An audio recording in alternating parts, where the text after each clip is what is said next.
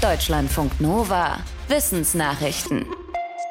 Strohhalme aus Plastik und einige andere Einwegprodukte sind in der EU inzwischen verboten. In Deutschland müssen mittlerweile größere Restaurants und Supermärkte für Essen Mehrwegbehälter anbieten. Vielerorts sind Gratistüten verboten.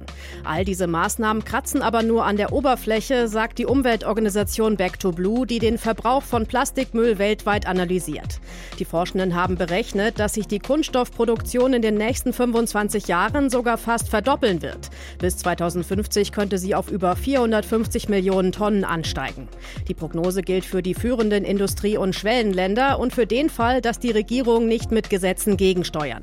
Die Organisation fordert deshalb ein umfassendes und rechtlich bindendes weltweites Abkommen. 175 UNO-Staaten hatten letzten November in Uruguay angefangen, über so ein Abkommen zu verhandeln. Sie sind sich aber noch nicht einig geworden. Eine schlaflose Nacht macht uns fertig und das sieht man auch an unserem Gehirn. Wie eine Schlaflaborstudie an 134 gesunden Menschen zwischen 19 und 39 Jahren gezeigt hat, lässt Schlafentzug unsere Gehirne im wahrsten Sinne des Wortes alt aussehen. Bei MRT-Scans sahen die Gehirne der schlaflosen Menschen ein bis zwei Jahre älter aus. Allerdings nur so lange, bis die Menschen wieder normal schlafen durften. Nach der nächsten Nacht hatte sich das Gehirn wieder erholt und zeigte wieder das vorige biologische Alter. Das Problem ist offenbar der komplette Schlafentzug. Testpersonen, die immerhin ein paar Stunden schlafen durften, zeigten die altersähnlichen Hirnveränderungen nicht.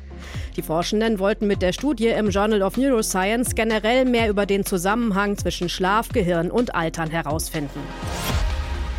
Wer in diesen Nächten in den Himmel schaut, hat eine Chance, Polarlichter zu sehen. Laut der Direktorin eines Berliner Planetariums waren in der Nacht auf heute grüne und rötliche Schimmer zu sehen in den nördlichen Bundesländern und auch in Brandenburg, Hessen und Nordrhein-Westfalen. Grund ist ein Sonnensturm, der sogar in Deutschland für Polarlichtaktivität sorgt. Dabei werden elektrisch geladene Teilchen von der Sonne weggeschleudert. Treffen die nach etwa zwei Tagen auf die Erdatmosphäre, kommt es zu dem Leuchten. Bei normaler Sonnenaktivität sind die Polarlichter nur in höheren Breiten zu sehen, zum Beispiel in Finnland. Die Polarlichtaussichten in Deutschland für die nächste Nacht sind laut dem Planetarium wieder sehr gut. Allerdings sieht man sie eher in dunklen Gebieten ohne Lichtverschmutzung.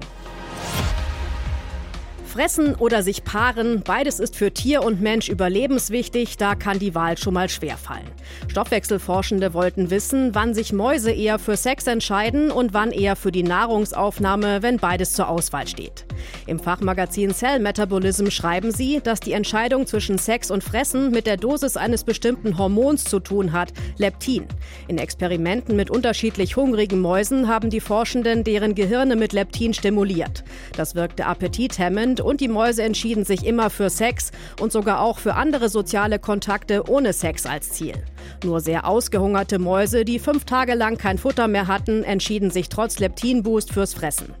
Die Forschenden sagen, dass das Hormon also mäßigen, aber nicht sehr starken Hunger regulieren kann. Das könnte erklären, warum Diäten bei Menschen oft nicht funktionieren. Nahrung kurzzeitig reduzieren ist eher kein Problem. Schwieriger wird es, je länger man es versucht.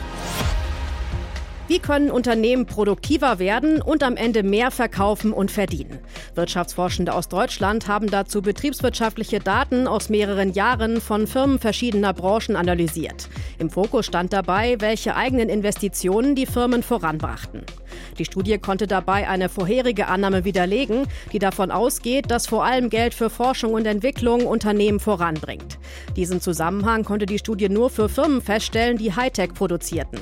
Die meisten Unternehmen, wie aus dem Dienstleistungssektor oder dem verarbeitenden Gewerbe, profitierten vielmehr von drei anderen Investitionen, wenn sie mehr Geld in neue Software steckten oder in die Weiterbildung ihrer Mitarbeitenden oder in Werbung. Achtung auf den Straßen. Die ersten Kröten und Frösche des Jahres kommen aus ihren Winterverstecken und wandern zu Laichgewässern.